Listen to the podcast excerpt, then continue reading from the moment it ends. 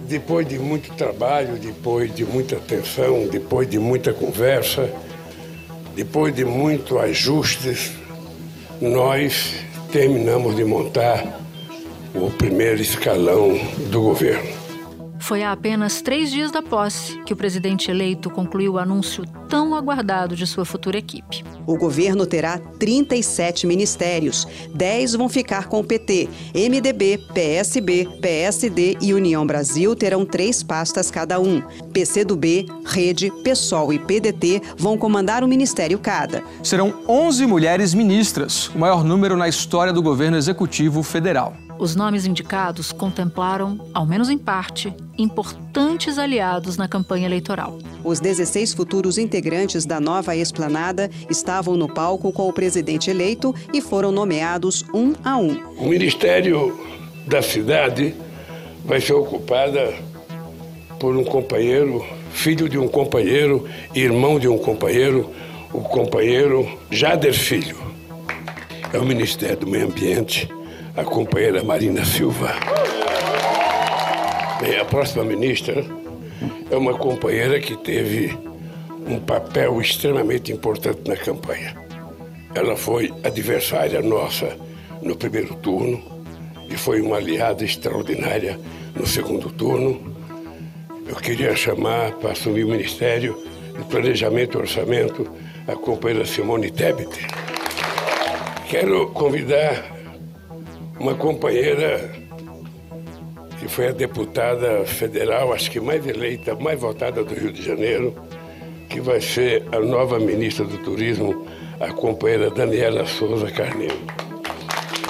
Ministério do Transporte, um companheiro que foi um extraordinário governador do estado de Alagoas, o companheiro Renan Filho além de costuras para ampliar a tão necessária base de apoio no legislativo brasileiro. Encontrar espaço para acomodar os indicados do Centrão foi o principal entrave. É com eles que, a partir de agora, Lula espera não só governar, mas também conseguir apoio para as votações no Congresso. Agora, nessa, nessa segunda leva, ele cumpriu com o que ele prometeu no final do segundo turno, que esse não seria um governo apenas do PT tem muita gente nessa festa aqui dos ministérios. Ele disse que nem todo mundo vai ficar satisfeito. Ele tem razão. Aos nomeados, seus futuros comandados, Lula deixou um último recado. Por favor, sejam o mais democrata possível na montagem do seu governo.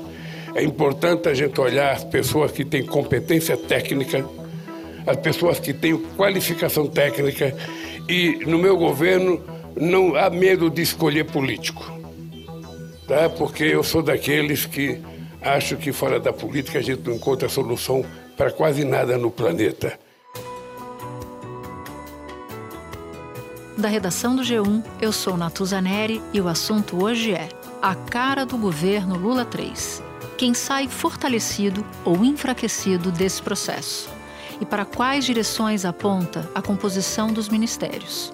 É o que eu vou conversar com a jornalista Vera Magalhães colunista do jornal o Globo, comentarista da rádio CBN e apresentadora do programa Roda Viva da TV Cultura. Sábado, 31 de dezembro. Vera Magalhães, demorou, mas chegou. Você comigo no assunto, demorou. Mas também demorou a conclusão da formação da equipe de Lula, do Ministério de Lula. Então vamos começar bem do comecinho. Quem é que ganha e quem é que perde na sua avaliação nessa formação? São 37 ministérios, lembrando. Demorou bastante, né? Foi o ministério que mais demorou para ser composto é, de novos presidentes. Ele aumentou bastante o tamanho da esplanada, foi para 37 pastas diante da necessidade de fazer aquilo que prometeu na campanha e logo depois de eleito, que seria um governo amplo e não um governo só do PT. Eu acho que as diretrizes principais é, de contemplar essa frente ampla foram trazer diversidade, diversidade em termos de gênero e raça, e isso foi cumprido, não na quantidade que muitos imaginavam, mas bem para além do que a gente teve em governos anteriores, inclusive do PT é, e também contemplar partidos para além do PT, que ficaram com algumas pastas relevantes é, principalmente os partidos de um novo centrão aí, que eu estou chamando assim, que o Lula traiu, que saem os partidos do antigo centrão e entram alguns novos com os quais ele quer é, garantir a governabilidade. Mas eu acho que o principal vetor desse governo aqui, pra, pode ser um governo amplo, pode ser um governo diverso, mas é um governo em que o core é petista, tanto na área econômica quanto na área política. As bolas de confiança o Lula distribuiu para petistas e para aqueles que foram próximos no momento mais difícil dele e do partido, que são o momento do impeachment da Dilma Rousseff e da prisão dele. Me parece que há dois personagens que ganham muito, né?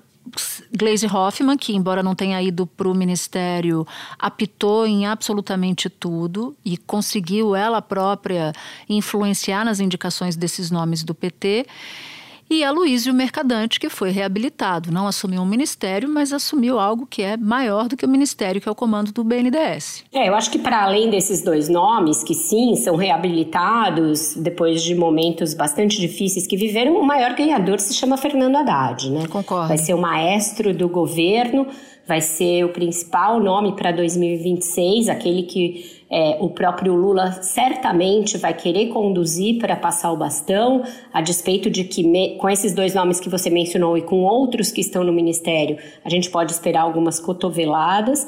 É, mas esses dois, sim, são eminências pardas ali, né? A Gleisi não assumiu nenhum cargo por enquanto, mas tem lá alguém guardando lugar para ela, que é o Márcio Macedo, na Secretaria-Geral da Presidência, e tudo indica que vai haver uma troca de bastões. Ela vai para o governo terminado o seu mandato no PT e ele assume o PT. E a Luísa Mercadante, que fica ali no BNDES e que eu acho que a gente vai poder esperar algumas cotoveladas entre ele e o Fernando Haddad, porque não pensam exatamente igual, não têm estilos exatamente iguais, é, e a gente pode esperar ali alguma é, crise entre esses dois personagens. Num dado momento da sua, da sua avaliação, você citou a diversidade. Então, queria só apresentar alguns números aqui. No total, são 37 ministérios, sendo 11 ocupados por mulheres, menos de um terço do total. E aí a gente também vai ter representantes de outras minorias, são pelo menos seis negros e dois indígenas, considerando então as autodeclarações disponíveis. Você já passou por isso, dizendo que esse é o maior número de negros e de mulheres de todos os governos, inclusive os dos governos Lula 1 e 2. Como é que o Lula consegue se livrar da, da crítica de que há menos ministérios para mulheres, por exemplo? Simone Tebet, durante a campanha, defendia um ministério paritário. Isso não foi possível. Por quê?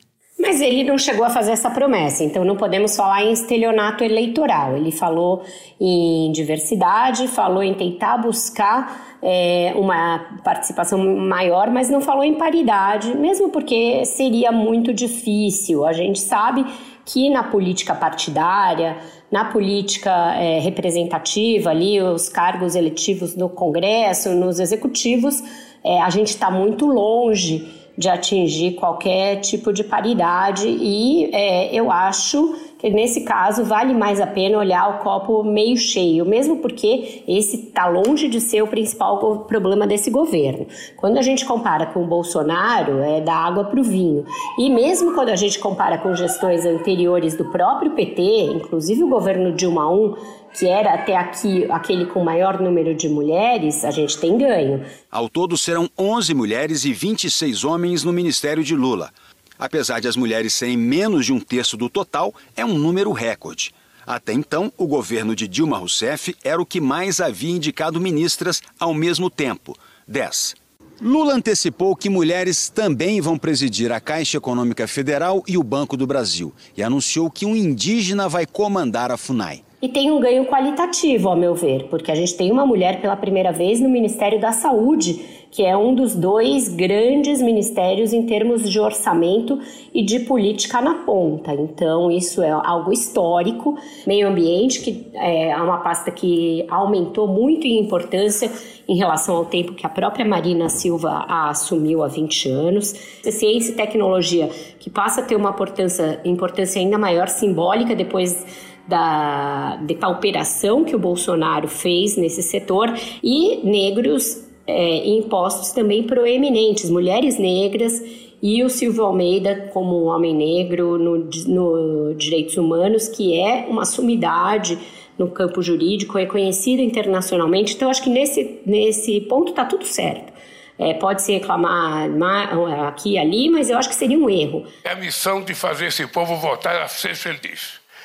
É a missão de fazer esse povo voltar a estudar com ensino de qualidade. É a missão de fazer com que esse povo possa comer decentemente todo dia. É a missão de garantir que esse povo tenha uma saúde de qualidade. Nós temos uma missão, cada um de nós, fazer mais do que a gente pensa que sabe fazer nos dedicar mais do que aquilo que a gente se dedicou. Então, companheiros e companheiras, daqui em diante, todos, todos, sem distinção, temos um compromisso. Não com Lula, um compromisso com o povo brasileiro.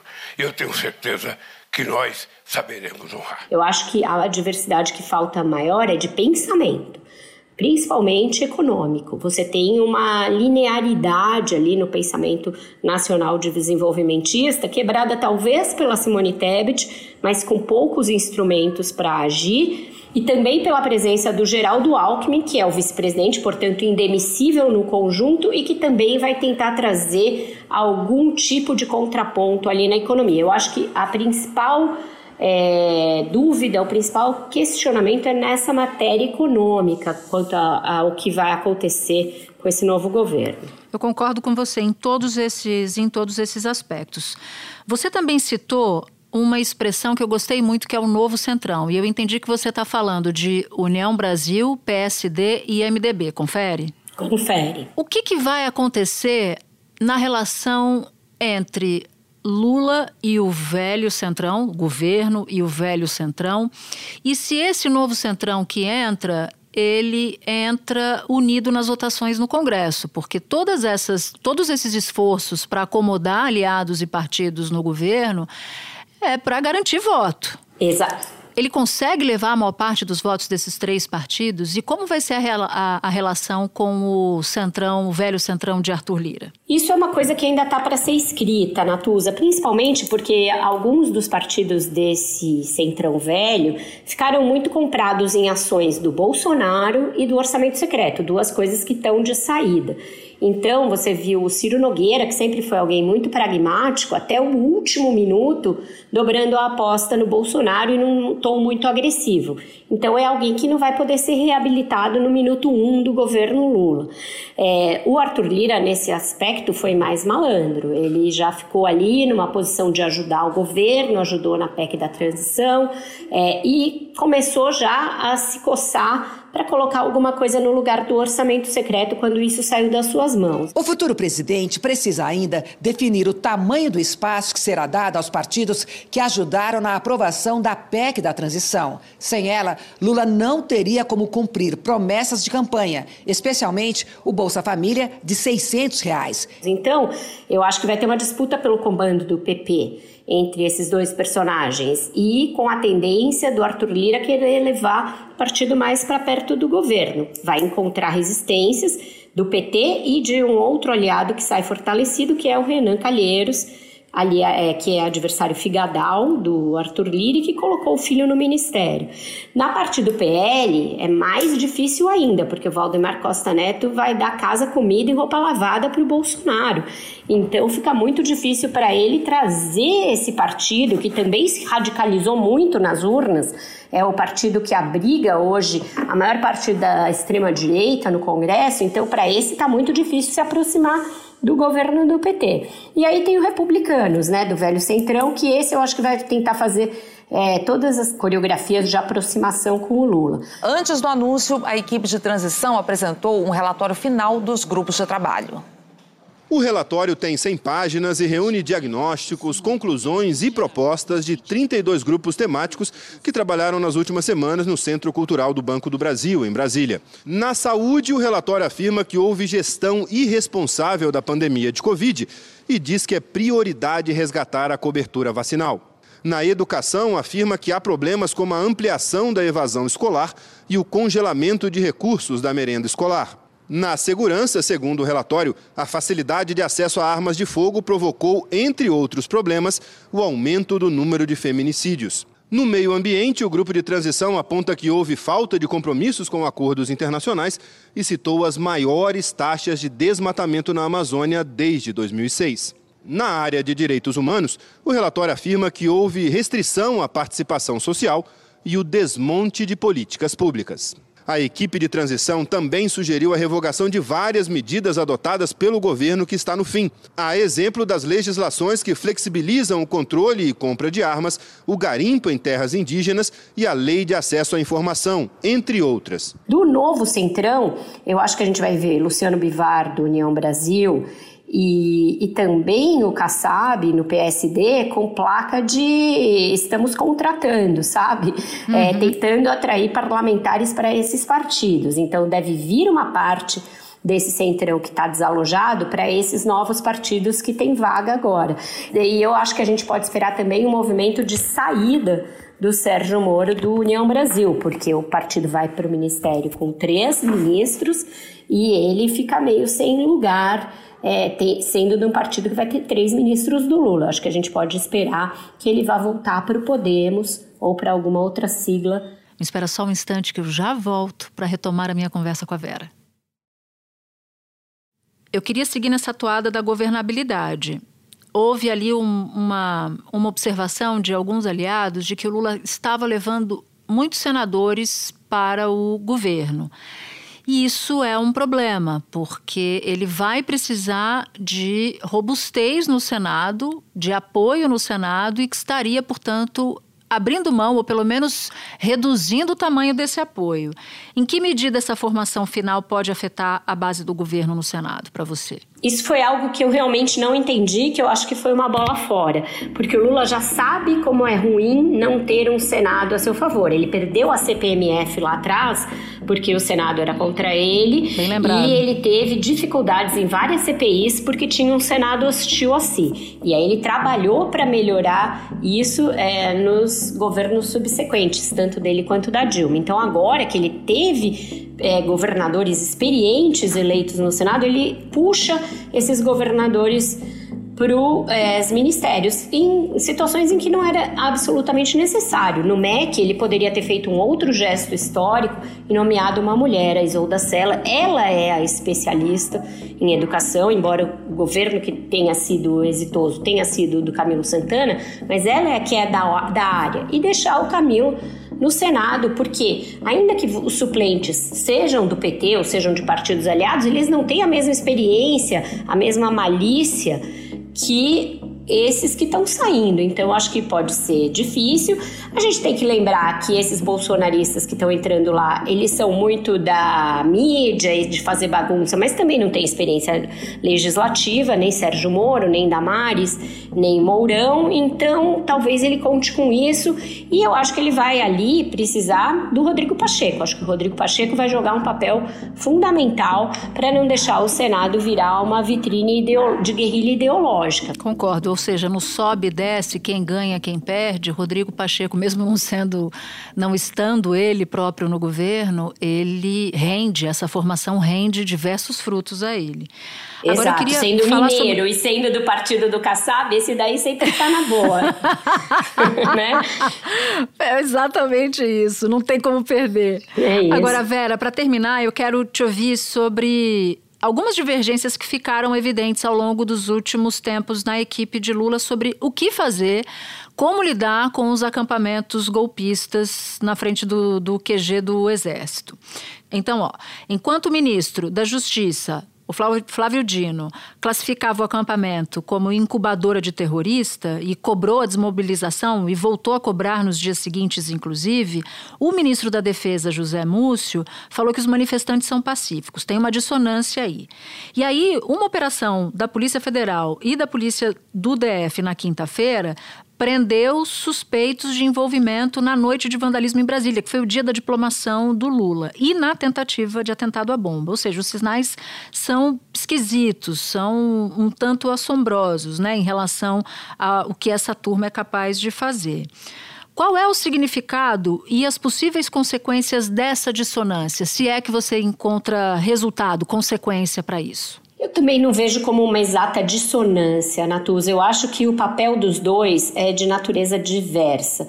O José Múcio é alguém que está afastado da política, estava no TCU, se aposentou e foi trazido pelo Lula. Ele ainda tem que é, ser aceito, ser assimilado dentro das Forças Armadas, principalmente porque é, o Lula está voltando a colocar lá um ministro civil depois de o Bolsonaro trazer um militar para comandar a pasta. Eu acho que essa cautela que ele demonstra ao falar e ao propor é, passos aí para desocupar os quartéis tem mais a ver com isso, com uma necessidade que ele tem de ser aceito e assimilado numas Forças Armadas que foram muito politizadas nos últimos anos, é, que estão divididas e que é, foram usadas pelo Bolsonaro como uma tentativa de criar um ambiente para um possível golpe. Não nos esqueçamos disso. Então, eu acho que a cautela verbal, retórica que ele usa tem mais a ver com isso. O Flávio Dino é alguém mais explosivo, mais direto, ele gosta de deixar as coisas bem as claras e ele não tem essa necessidade de lidar diretamente com os militares. Então eu acho que vem mais daí